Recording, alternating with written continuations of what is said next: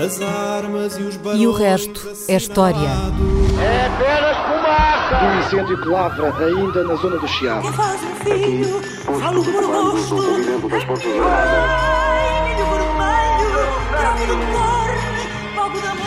Quer transformar este país numa ditadura. Não, lamento. não. Com João Miguel Tavares e Rui Ramos.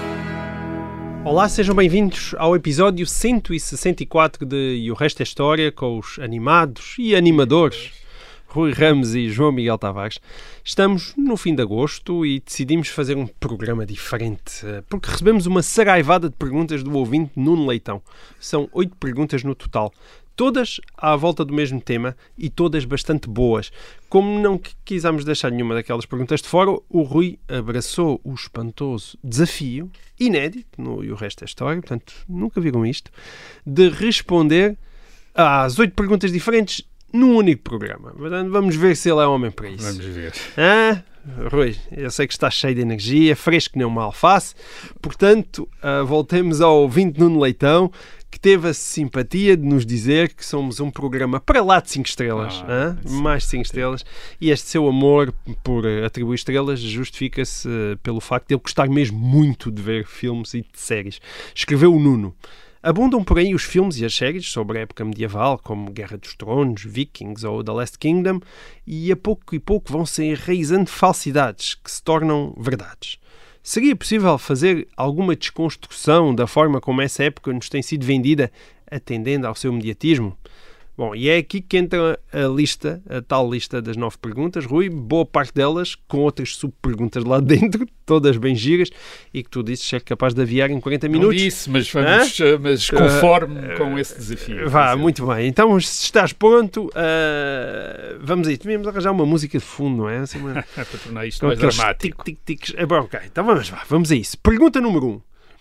As batalhas na Idade Média juntavam mesmo milhares e milhares de soldados? Era possível alimentar isto? Como? Ah, pois, exatamente. Ah, mesmo nos filmes, isso é só possível alimentar através dos processos digitais, não é? Sim. Ou no catering, mas é depois Ah, desligadas as câmaras. Pois, mas, ah, mas menos do que aparecem no ecrã, do que Sim, agora se consegue sempre, fazer aparecer sempre, no exato. ecrã. É Deixa-me só dizer uma coisa aqui. Estamos a falar de Idade Média. Idade Média, só para ter uma referência histórica, vamos falar de Idade Média em relação àquilo que eh, os historiadores chamam, às vezes, eh, Baixa Idade Média, século XI, XII até ao século XV. Eh, eh, já que da Alta Idade Média sabemos ainda menos do que sabemos da Idade Média eh, mais recente. Portanto, quando falo da Idade Média. na história, porque naquilo baixa e o alta, eh, o, Eh, o sim, alto é mais, o baixo a é mais idade- alto do que o, a e o alto idade é mais média baixo. é a idade média exato a idade média é um termo que é aplicado eh, tradicionalmente à época que vai desde o fim do Império eh, Romano, Romano. do eh, Ocidente até ao fim, ao fim do Império Romano do eh, Oriente, isto é, até a queda de Constantinopla em meados do século XV. Eh, e, portanto, são quase mil anos. dizer, e são períodos bastante diferentes. E, há, E cada há, vez mais menos- sabe muito mais diferentes do que a gente aprendia Exato, antigamente. e, e pelo menos há ali uma espécie de ideia de que entre o século XI e o século XII as coisas mudaram bastante. Isto é, de que os séculos XII, XIII, XIV, XV são bastante diferentes do que se passa, do que acontece antes. E, e isso vê-se, por exemplo, na proliferação de fontes escritas, que durante muito tempo foram uma das fontes principais para fazer história. E são muito mais abundantes Sim. Uh, a partir do século XII do que eram antes. Aliás, a, ida- a época, uh, o, o usar, que também é uma expressão que se usa, por exemplo, Idade das Trevas, Sim. uh, em inglês Dark Ages, às vezes refere-se não propriamente à, ideia de barbaridade, mas ao, pura e simplesmente à escassez Sim. de fontes. Uh, atualmente, Mas área- essa é a alta. Ah, exatamente, entre o século Uhum. ahm, para o Ocidente, estamos a falar sempre para, Sim. para a Europa Ocidental, Ahm, entre os séculos eh, V, VI e o século XI, XII, há de repente ali uma Uhum. falta daquelas fontes a que, se está- a que os historiadores classicamente estavam habituados a usar para fazer história. Isso não quer dizer que atualmente a arqueologia, eh, por exemplo, não esteja, enfim, com os recursos que há hoje, técnicos, a substituir e a dar-nos informação sobre essas épocas que nós não tínhamos eh, ou que nunca imaginámos que fosse possível, quer dizer, eh, e, que, e que atualmente é. Mas, portanto, quando vou falar de Idade Média, quando, e vou generalizar, e a Idade Média também não foi a mesma coisa em todas as eh, partes da Europa, enfim, a complexidade de repente torna-se muito grande, mas eh, estou a falar do, do século XII, XIII, XIV, XV, é esses séculos que Muito eu bem. vou falar quando disser, ah, Idade Média, bem, era, é, é Na desta baixa época. Idade Média. Bem, é a chamada baixa idade. A baixa é mais próxima de nós. Exato, que, é só isso. É para, para muita parte- gente é, é, parte é antiga, esquisito que a dizer- alta seja mais antiga e que a é, baixa seja não, mais moderna. mais- mas é é, assim. O baixo é o mais recente, quer dizer, Exato. o alto. Quer dizer, Hum, bem, a guerra, vamos, vamos lá ver, nós estamos a falar de, de uma época em que a guerra não é uma experiência ocasional, mas é um dos elementos constitutivos da sociedade. Basta pensar numa coisa. Quando nós pensamos nas elites da sociedade moderna, pensamos em chefes de empresa, advogados, médicos, etc. Quando pensamos nas elites medievais, pensamos em guerreiros. A aristocracia é uma aristocracia militar. Uh, isto é, não são advogados, não são médicos, são guerreiros, fazem a guerra, são isso que os nobres são. Portanto, a outra parte da elite é eclesiástica, uh, uh, tem uma ocupação com os rituais e, o- e a tradição uh, religiosa e uh, aquela parte que nós chamamos uh, nobreza é gente que está desde pequenina treinada para a guerra, Sim. quando não está em guerra está na caça, que é também um- uma atividade, que é uma atividade em que eles apuram também o, enfim, o uso das armas, o uso dos cavalos, e, é uma, e a guerra distingue também as classes sociais, digamos, de, distingue os, os grupos sociais, uma nobreza que está associada ao cavalo e à, e à, à armadura, à espada, eh, à lança, quer dizer, e portanto que é esta nobreza, e eh, os peões, eh, os, Uhum. os plebeus que combatem de uma maneira completamente diferente. Portanto, a guerra é constitutiva, não é uma, Certo. não é um, não é Não são gestores da empresa, não é? Os- os- não, a elite é uma elite militar, é uma elite guerreira que, enfim, que morre frequentemente em batalhas, eh, que luta e, e- e cujo prestígio vem dos seus feitos militares. eh, militares. Agora, mas a pergunta, é- não estava a tentar fugir à pergunta, Não. embora parecesse, mas eh, eh, eh, a pergunta é sobre o número de combatentes. Exatamente. Se juntavam Eh, mesmo milhares e milhares de soldados. Exato. Ora bem, às vezes as fontes dizem isso, dizem o exército flantal com, que entrou e que tinha milhares, milhares e milhares e milhares. Ora bem, nós às vezes temos uma dúvida em relação a esses números das crónicas. Eh, aliás, em relação à Idade Média e em relação também, por exemplo, à- às fontes da Antiguidade grega e romana, onde também aparecem números para os exércitos de Júlio César, de Augusto, de Sim. Pompeu, e, e- e houve também sempre uma suspeita em relação a esses números. E a suspeita é de que esses números eram usados provavelmente num sentido simbólico. Uhum. Isto é, para dar a ideia da grandeza de um exército. É, é um bocadinho como hoje as manifestações. Isto é, os números das manifestações Também. que também é de 100 mil pessoas na É. rua a fazer depois as 100 mil. Eu pensava que ia citar a Bíblia, que é onde Não, há não. montes de números simbólicos e pessoas. Não há números simbólicos, mas eu Sim, as sim. Quero aproximar de uma dificuldade que nós não, não- em princípio não, não, não estamos na Idade Média e temos essa dificuldade também. E os números são atirados porque um grande número dá a ideia de ah, uma força, Sim. uma presença que o número mais pequeno não dá, porque Certo. tem uma dimensão simbólica. Quer dizer, não- isto é, o número não é uma questão de informação exata, mas é uma questão de dar uma ideia de grandeza, ou para indicar muita gente, ou para indicar que a causa eh, é muito apoiada, Uhum. ou para a ideia, por exemplo, no caso militar, eh, a tendência é para inflacionar os números do adversário e diminuir os nossos. Para quê? Para dar a ideia Certo. de que do valor de quem em desvantagem venceu, mas também outra coisa. A, a vitória é sempre uma vitória que tem a ver com estamos na Idade Média, com uma dimensão religiosa, de um favor divino, e portanto, quanto mais pequeno é a força que venceu em relação à força maior, mais notório se torna que foi favorecida por Deus, isto é, que estava a combater a causa justa. E, portanto, havia uma tendência na crónica para dizer, ah, os adversários eram 100 mil e nós éramos só 3 Como mil. os dizer, contra os persas. é, sim. exatamente. Portanto, haver essa ideia. A verdade é que as, é verdade que as- é verdade por outro lado que as forças militares do passado não levantavam os mesmos problemas logísticos de um exército moderno, portanto não tinham de ser abastecidas com munições de armas de fogo, nem com combustíveis, nem com o mesmo tipo de alimentos, mas levantavam alguns, aliás, como o, o ouvinte chamou a atenção, era preciso, apesar de tudo, era preciso que se, que se enfim, alimentá-los ou que se alimentassem. Uhum. Uh, isso podia ser às vezes conseguido através da pilhagem ou de compras forçadas nos territórios por onde essas forças militares estavam a passar.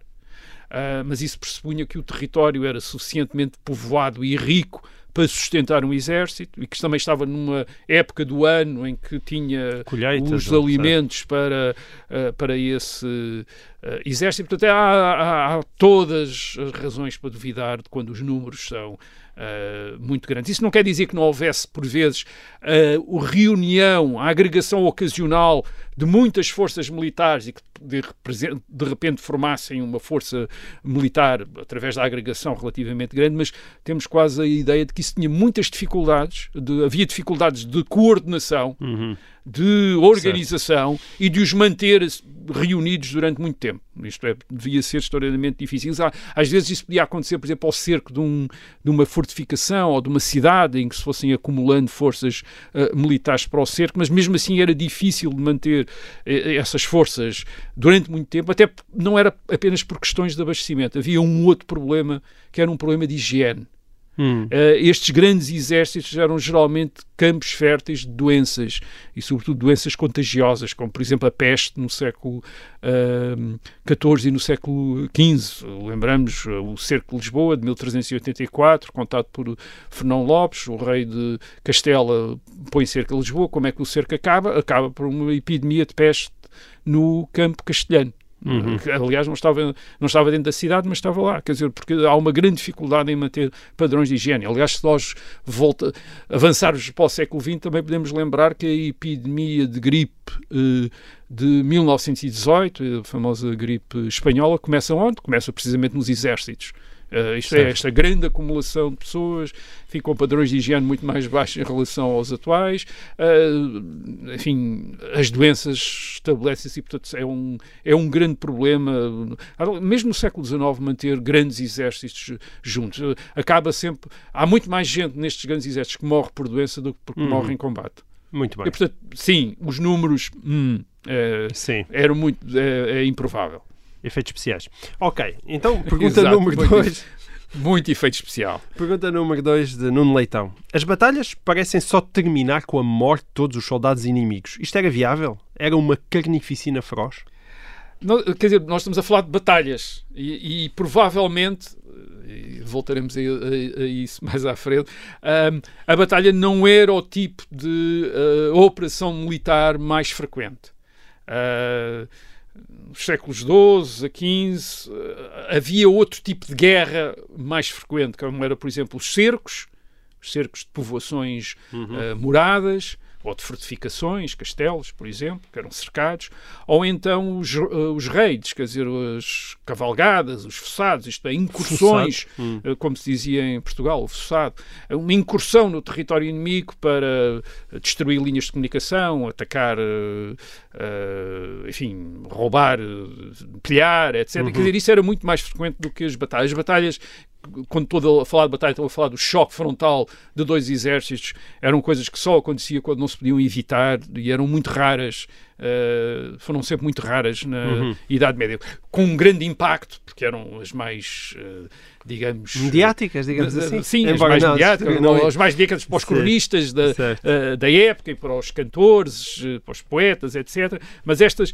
agora essas batalhas frontal, eh, eh, de choque frontal aconteciam, apesar de tudo, de vez em quando aconteciam, ahm, mas começavam geralmente com, eh, com combate à distância, eh, isto é, os exércitos aproximavam-se e primeiro nós temos a ideia de, de, de, Aliás, é uma das coisas que nos dá muito os filmes, quer dizer, isto é, uh, dois exércitos uh, medievais aproximam-se e imediatamente se engalfinham Sim. com espadas e, Certo. e, punhais, quer dizer, enrolados corpo a corpo, quer dizer, Sim. numa, bem, isso acontecia numa fase muito tardia, depois deles estarem bastante tempo a trocarem setas, pedras, Certo. dardos, portanto, eles tinham uma, tinham uma, a sua artilharia, digamos assim, para enfraquecer o adversário, obrigá-lo a afastar-se. Mesmo quando se aproximavam muito, ainda havia as lanças que permitiam manter uma grande distância. Portanto, o choque, isto é o envolvimento, aquilo que se chamava, que os, uh, uh, que os historiadores militares chamam, uh, vindo dos termos da época, a melee, quer dizer, a mistura. Do, isto acontecia,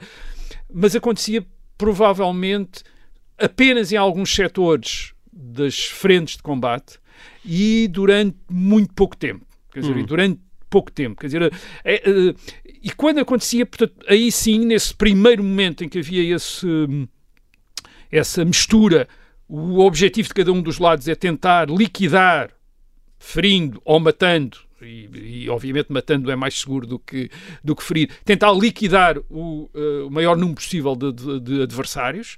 Portanto, há um objetivo de, de, de, de acabar. Uh, porquê? Porque não se podem fazer prisioneiros neste, neste choque, quer dizer, não, não, não, dá para fazer prisioneiros, não dá, porque um prisioneiro exige que alguém o aprisione e o leve para trás. Certo. Quer dizer, quando, uma, quando uma força está envolvida num combate, não pode estar a dispensar uh, soldados para levarem prisioneiros para trás. Portanto, uh, não, não se pode fazer prisioneiros e, além disso, está-se a, a, tentar liquidar o adversário, impedir que ele se reagrupe, por exemplo, quer dizer, e, e nesse momento é necessário matá-los, basicamente.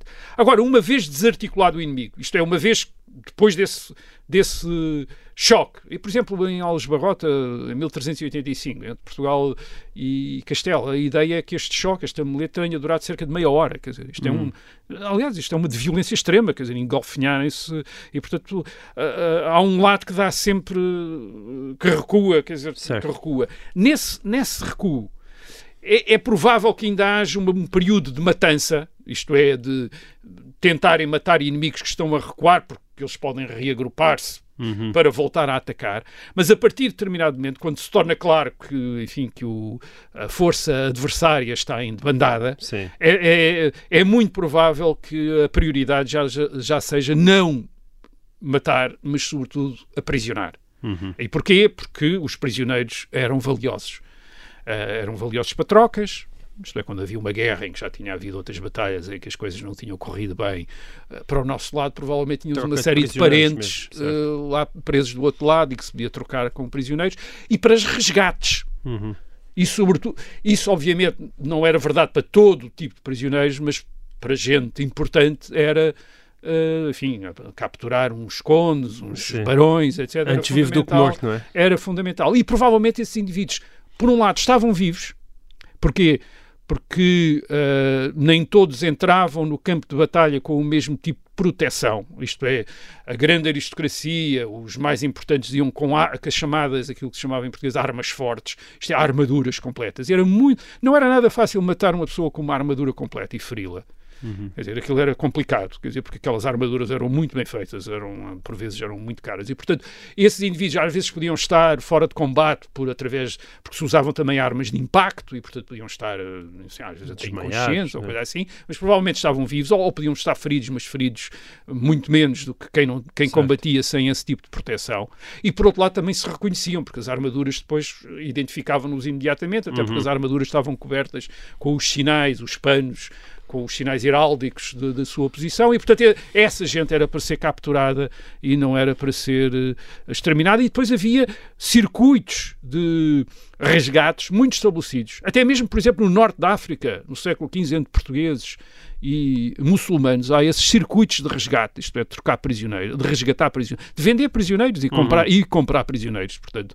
E, portanto, uma batalha não era necessariamente um extermínio, quer dizer, devia morrer uh, provavelmente uh, alguma gente, e talvez não tanta como isso naquela mistura, mas depois o que se tratava mesmo era de fazer prisioneiros. E isto, obviamente, tendo sempre em atenção que nós não sabemos exatamente o que é que se passava durante uma batalha e quem mesmo lá combatia também não sabia, quer dizer, nós temos todas aquela, aquela memória do, da, do romance, do romance a, Car- a Cartucha de Parma do Stendhal, quer dizer, a Batalha de Waterloo, ele passa para a Batalha de Waterloo e não percebe absolutamente nada do que se está a passar. E isso era a experiência talvez mais frequente, mesmo de quem tinha estado envolvido numa batalha, de repente eh, parecia-lhe que estavam a perder, depois parecia que estavam a vencer, não era fácil de perceber às vezes, naquela, que- sobretudo quem estava a combater, perceber exatamente o que é que se eh, estava A acontecer ali. que estava a acontecer naquele momento e, portanto, os relatos também são às vezes Sim. confusos ou às vezes correspondem também a visões ideais da batalha, porque há tratados desde a antiguidade sobre como é que se deve fazer uma batalha, organizar, etc. E, por vezes, a posteriori, isso é projetado na batalha para dar uma ordem à batalha, isto é para dar uma espécie de ordenação para as pessoas perceberem o que é que se estava a passar e para, dar, e para destacar também os comandantes eh, como Certo. eh, grandes. Isto é, aproximar a, a guerra do, do jogo de xadrez e dar a ideia da dimensão, eh, digamos, de decisão estratégica, de cálculo, que, que provavelmente. Por vezes é mais a posteriori do que, eh, do enfim, é uma espécie de racionalização do que se passou. Muito bem, assim terminou esta primeira parte de E o Resto da História. Demorou quase tanto como o choque frontal na Batalha de Alves É e, no entanto, só despachámos duas perguntas. Ah, mas, na segunda parte, o Prometemos Rui, ir mais depressa. o Rui vai, vai, vai ser bem mais violento. Até lá.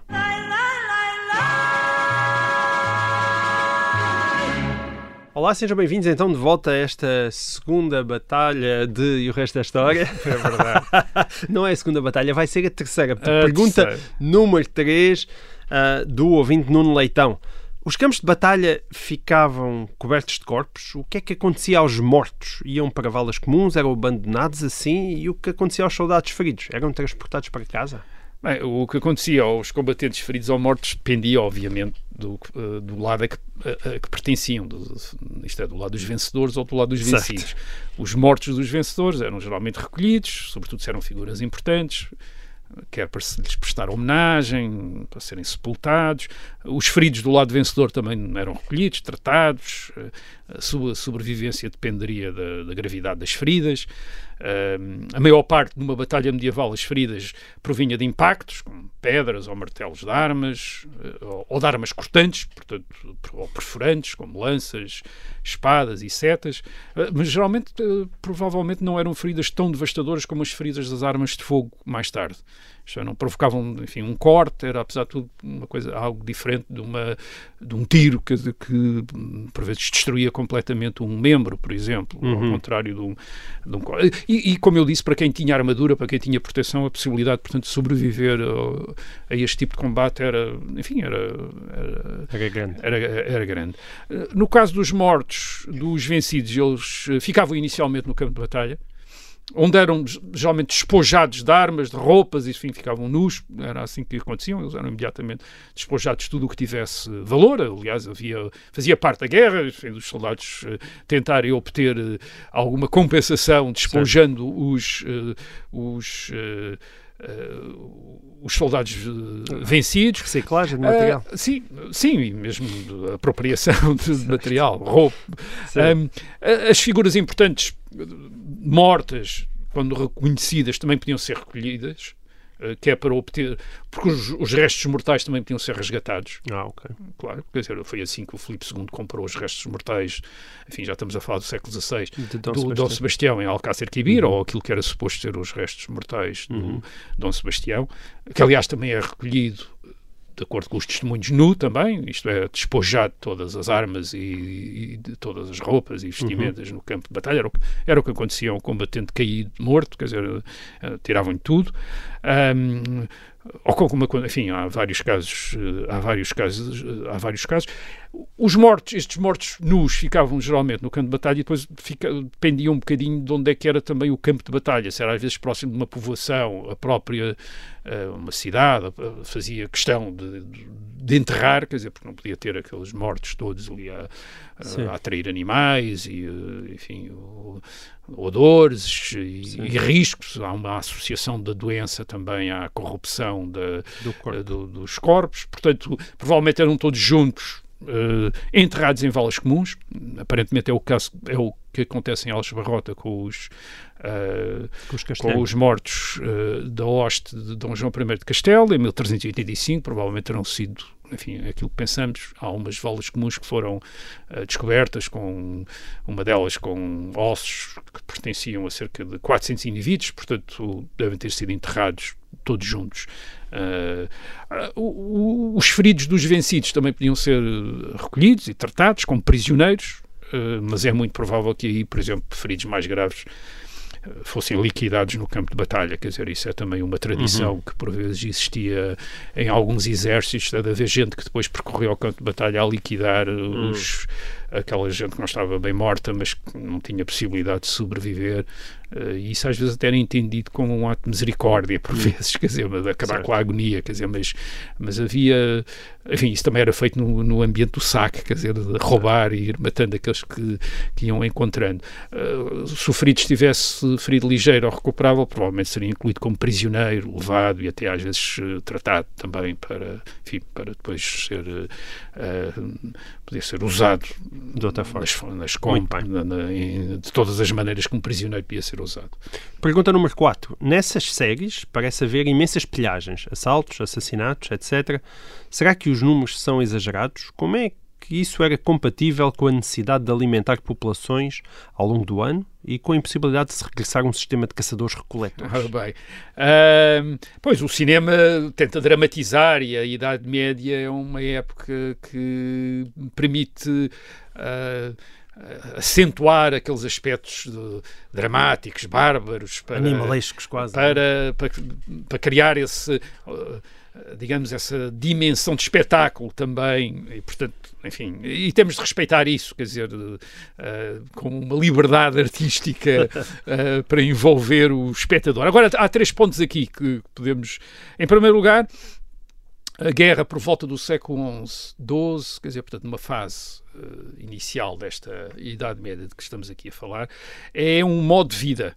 É um modo de vida de grupos ou de populações, como por exemplo as do norte da Europa, os vikings e os normandos, que fazem expedições até à Europa mais eh, meridional para roubar, ou mesmo das populações, por exemplo, do norte da Península Ibérica, que todos os anos montam expedições ao sul islâmico também para roubar e para, eh, enfim, para pilhar. eh, Portanto, a parte mais, digamos, mais pobre da Europa, uma das suas atividades é pilhar a parte, a parte mais rica. eh, rica. E, de facto, aí sim, o- a guerra consiste em assaltar cidades, assaltar povoações, e os soldados do outro lado aparecem sobretudo como bandidos, a roubar o que podem, a violar, a matar, quer dizer, nessas, nessas operações. Isso vai diminuindo com o estabelecimento de poderes militares fortes ao longo do século XII, XIII, XIV e XV, as grandes monarquias centralizadas ah, da Europa Ocidental, que aparecem, a monarquia francesa, depois a monarquia de... ah, as monarquias ibéricas também, as monarquias ibéricas depois até organizam estas expedições, começam a ser organizadas pelo próprio rei, a tornarem-se ah, centralizadas. Portanto, há uma disciplina, há uma crescente disciplina da guerra. Isto é, esta classe guerreira na Europa começa a ser disciplinada e a estar ao serviço de reis e, portanto, a já não poder andar à vontade a roubar e a matar e a fazer coisas ah, dentro do, ah, de- de- enfim, dentro do, ah, do continente.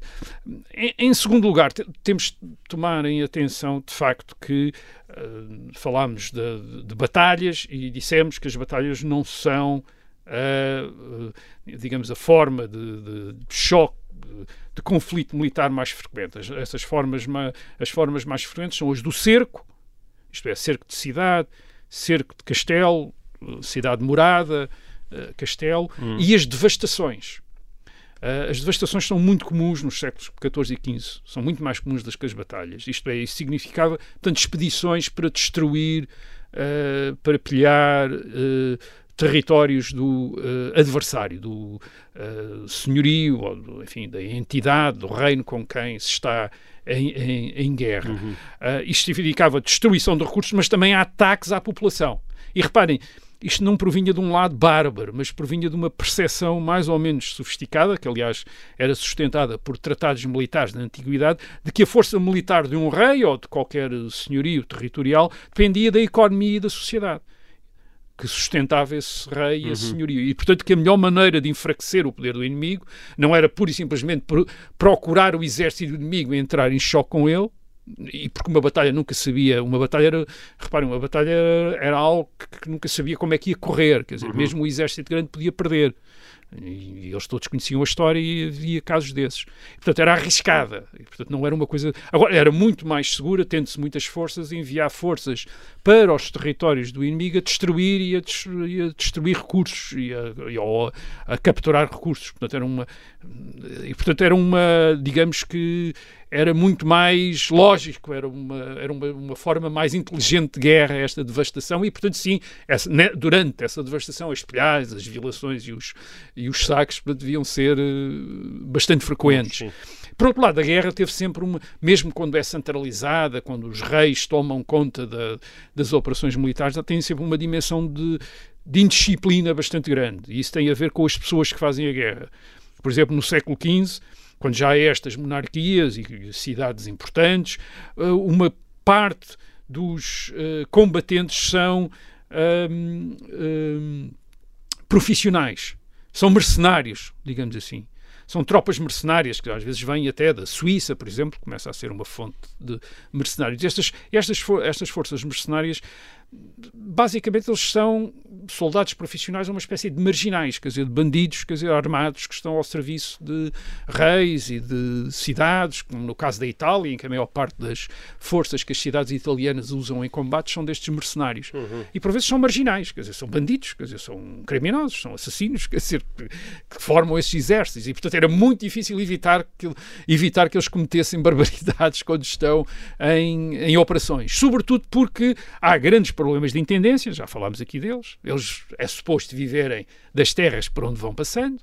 É suposto às vezes comprarem ah, alimentos, mais, mais frequentemente ah, roubam alimentos e, portanto, era muito difícil conter isto. Isto é, nós já falámos aqui do, da, enfim, estamos, agora já estamos já no, no século XVI, ah, a ocupação de Portugal pelo Duque de Alba em 1580, em que há uma preocupação, porque o rei Filipe II está a recuperar um reino que é o seu, e, portanto, não quer que haja grandes barbaridades, ah, mas o exército do Duque de Alba, que é um exército da Flandres, que é um exército de mercenários, é um exército de soldados profissionais, ele tem, o Duque de Alba, como ele explica ao rei Filipe II, tem uma enorme dificuldade, quer dizer, em, em evitar que ao entrarem em Portugal eles não comecem a roubar e a matar pessoas, quer dizer, à medida que vão, que vão passando. E ele diz, bem, eu tenho-os até, ele, enfim, já falámos aqui disso, ele diz, "Eh, Vossa Majestade, saiba, quer dizer, que eu tenho tentado dar exemplos para incutir disciplina, enforcando uma quantidade de gente, mas ele diz enforcar esta gente é a mesma coisa que lhes dar de pequeno almoço, quer dizer, não faz efeito absolutamente nenhum, quer dizer, eles estão absolutamente eh, indiferentes eh, a isso. Portanto, nós temos este lado terrível da guerra, quer dizer, estes grupos de homens armados que podem fazer parte de um exército, mas progridem às vezes de uma maneira fragmentada, sem, com organização que às vezes não é muito clara e que vão, são tentados para ir, aí abusar do poder que têm perante uma população civil, numa sociedade que está à mercê deles, quer dizer, como gente armada, quer dizer, e portanto era, sim, eh, devia haver isso. Além disso, as próprias leis da guerra, falámos aqui já das da, as leis da guerra, algumas delas eram cruéis, por exemplo, uma cidade eh, cercada que resistisse ao cerco, que não se rendesse, eh, e que tivesse de ser conquistada à ponta da espada, eh, isso, eh, a, lei da guerra, a lei da guerra dizia que essa cidade ficava durante três dias sujeita a saque pelos conquistadores. Certo. Portanto, era uma lei da guerra. Não se rendiam, resistiam e, eles tinham, e obrigavam o exército sitiante a conquistá-los à espada, pois o exército sitiante ficava com o direito de saquear durante três dias. E o saque era roubar tudo o que podiam, violar tudo o Certo. que podiam, eh, enfim, por vezes também matar tudo aquilo, enfim, ou matar uma- todos aqueles que resistiam à- às expropriações e aos abusos. É? Portanto, sim, não devia ser bonito. Vamos então para a pergunta número 5, agora mais jovial. Parece haver inúmeras tabernas, tascas em todos os sítios. E é verdade, vemos muito nos filmes. Será que as pessoas se juntavam ou tinham recursos para se juntar e comer, beber nestes espaços?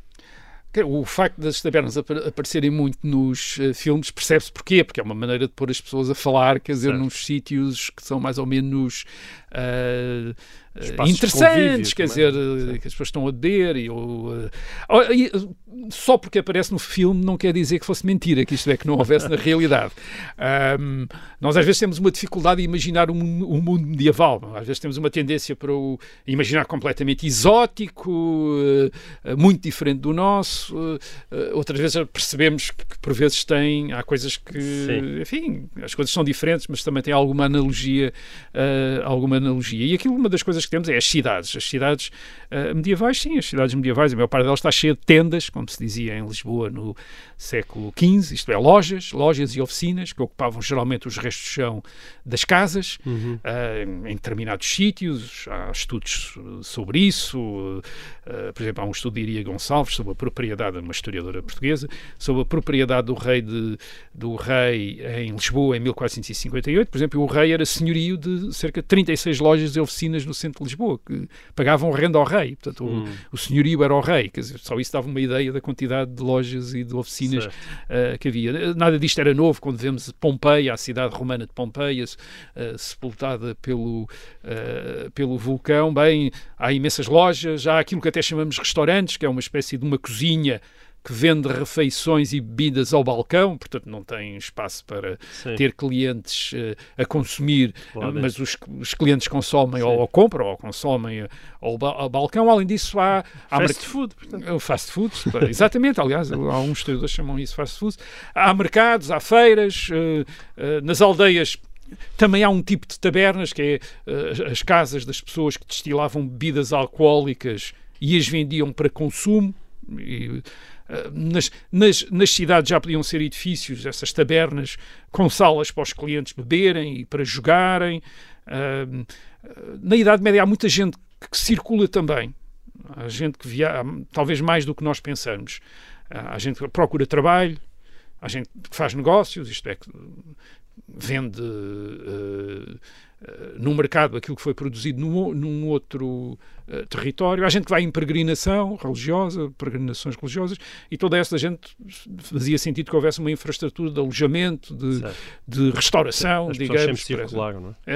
é, as pessoas sempre- portanto, não, sim, eh, provavelmente havia muito mais do que nós eh, pensamos e, eh, e Lisboa, portanto, era- devia ser, ou ou outra cidade, Muito deviam ser muito mais animadas e até mesmo eh, algumas povoações rurais também terem as suas, eh, as suas tabernas e os seus espaços, ao fim, ou gente que vendia bebidas e alimentos para quem passava por lá e precisava de comprar. Ok, portanto dava para beber um copo na época medieval. Muito bem. Pergunta então número 6 do, número eh, do Nuno Leitão. Ah, havia mesmo festas ou as celebrações eram essencialmente religiosas, com procissões e pouco mais? A pergunta é interessante porque, mais uma vez, remete para aquela questão que já aqui falámos várias vezes, que é o que é que nós entendemos por religião. Isto é, nós chamamos hoje religião a um setor muito distinto do resto da atividade social, quer dizer, que tem a ver com as nossas, enfim, com as crenças íntimas de cada um e que está associado a, a- a espaços precisos, a, a- a- a templos, eh, à vida privada das famílias dos indivíduos que se reúnem ali ou em casa fazem as suas orações. Ora bem, nós quando falamos da religião na Idade Média, estamos a, a- a- a religião compreende então muito daquilo que hoje nós designaríamos como profano. Hum, Um, a política é religiosa. A guerra é religiosa, quer dizer, porque a religião é a base da legitimidade política. Isto é um- uma autoridade, é uma autoridade que eh, deriva a sua legitimidade do facto de ter a de eh, homenagear e respeitar o Deus verdadeiro. Quer dizer, isso eh, justifica que os indivíduos submetam a essa autoridade. A mesma coisa, uma expedição militar que é chefiada por alguém serve o Deus verdadeiro também é uma guerra justa e, se- e quem combate em nome de um Deus falso, quer dizer, isto é geralmente o Deus dos outros, não é? Que não, que não é o nosso. Portanto, a religião faz parte de, de- de- faz muito mais parte da vida social e estrutura a sociedade como uma, um elemento constitutivo. E da mesma coisa da, da- da- das atividades lúdicas, digamos assim. E, portanto, quando nós dizemos, ah, aquilo era tudo religioso, não quer dizer que não fosse divertido, quer dizer, porque uma parte das atividades de divertimento e de prazer também são englobadas nesta religião. Isto é, uh, procissões e romarias que incluem festas, que incluem bailes, uhum. um, o carnaval, que, é um, que está, faz parte do calendário religioso, certo. e é uma festa também, aliás, bastante colorida e, e bastante transgressiva. Um, e depois, claro, há todo o tipo de festas que são dadas pelo reis ou autoridades de cidades para celebrar acontecimentos, se o rei se casa, ou um membro da família real se casa, ou um membro da família real nasce, ou, ou se a cidade quer celebrar um acontecimento qualquer, pode dar uhum. uma festa, iluminar-se, uh, haver uh, banquetes, bailes, uh, música nas ruas, prática de desportos também, enfim, portanto, não, aquilo, sim, aquilo era um, era um mundo talvez mais divertido do do que, que, a gente pensa. Ou não, ou, ou, como é filmado, às vezes, quer dizer, também corresponde a, esses, a esse mundo divertido. Vamos lá, pergunta número 7. O tempo está a contar. Havendo tão poucos recursos e tantas dificuldades em iluminar espaços, a noite era essencialmente um período de reclusão, especialmente no inverno. A Sim, noite no... também já deu bons livros de história. É, há, há, há, ótimos livros de história sobre a questão da noite. Uh, e a noite na Idade Média, por exemplo.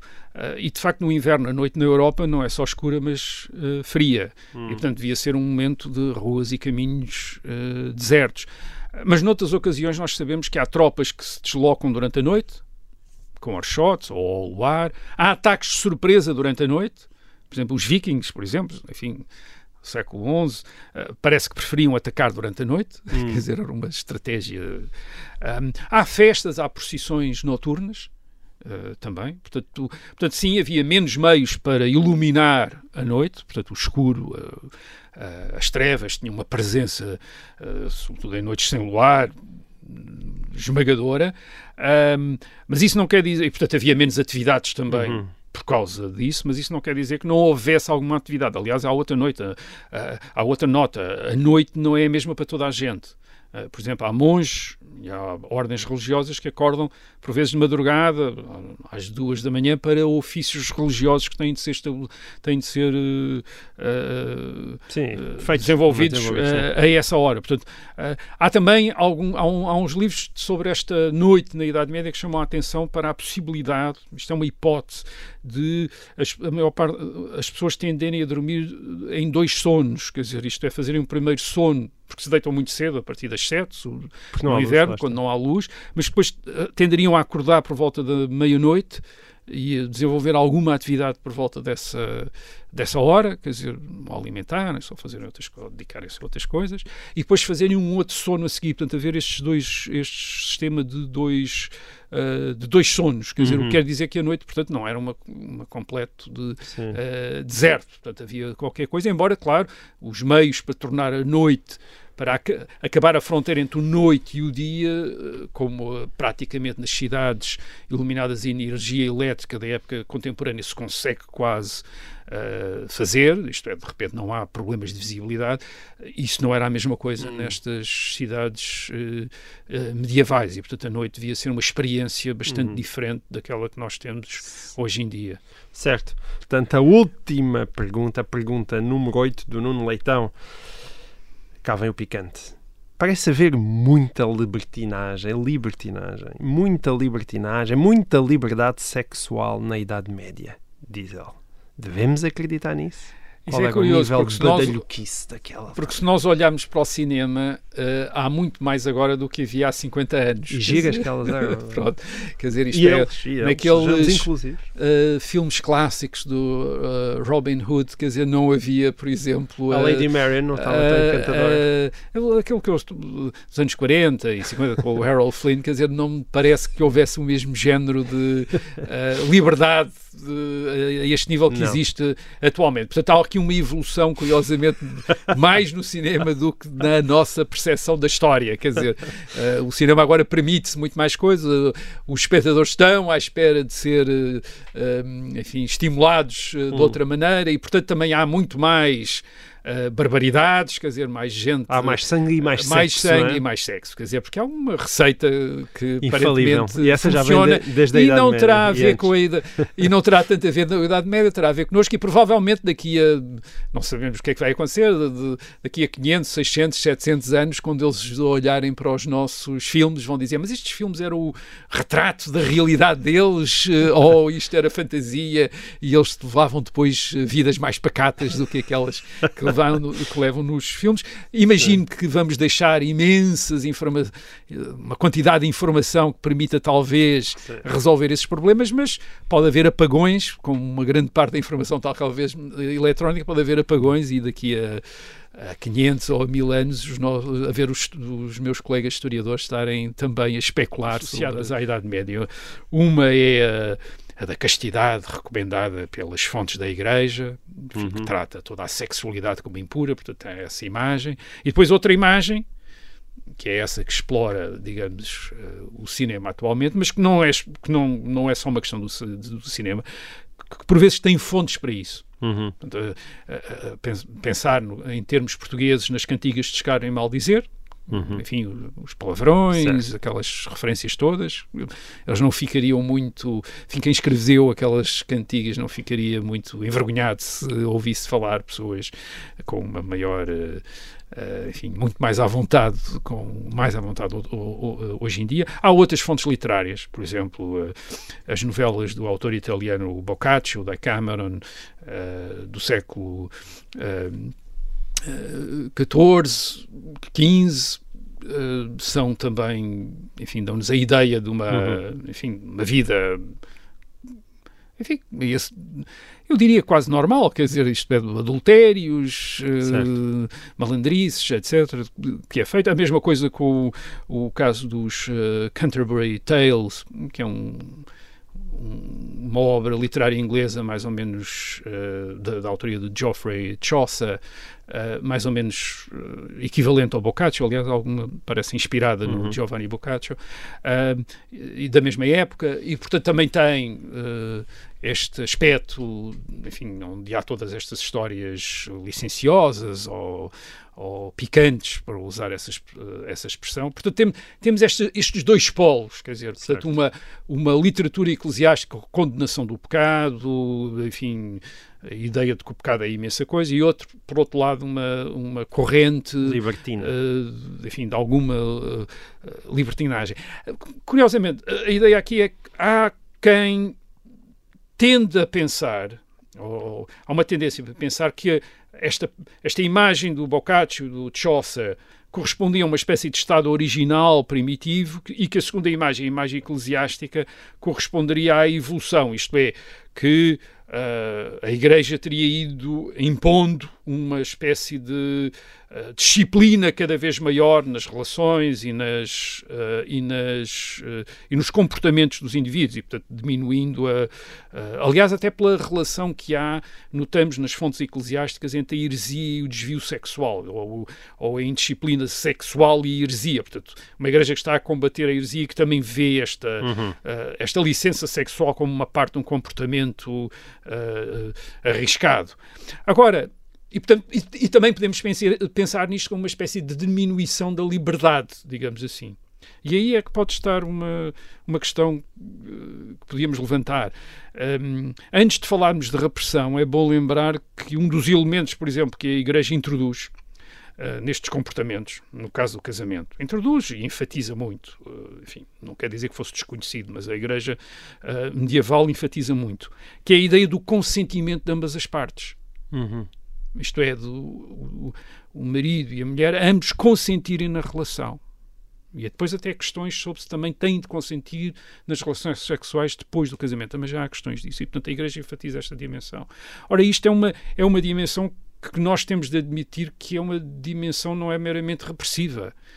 É também a ver com a liberdade das pessoas. Isto é, introduz a liberdade. A liberdade, no caso da sexualidade, como em muita coisa, eh, não diz respeito apenas ao querer e ao fazer. Também diz respeito ao não querer e não fazer. Quer dizer, e isso também é uma dimensão de liberdade. E, portanto, hum, é, é provável que, quer dizer, que possamos dizer que a dimensão religiosa de limitação daquilo que nós podemos chamar libertinagem, tenha sido uma dimensão também de constituição de uma dimensão de liberdade sexual, isto é, das pessoas poderem dizer que não e poderem recusar e não e poderem estar não estar sujeitas à vontade dos outros e terem eles Sobretudo próprios no caso das mulheres. eh, até, e não é? sobretudo claro no caso de, eh, das mulheres agora o- aquilo que nós sabemos é que provavelmente a situação portanto é tão complicada como a de hoje, portanto há casamentos, há sexo fora dos casamentos, há prostituição, há bordéis, há prostitutas ah, nas cidades,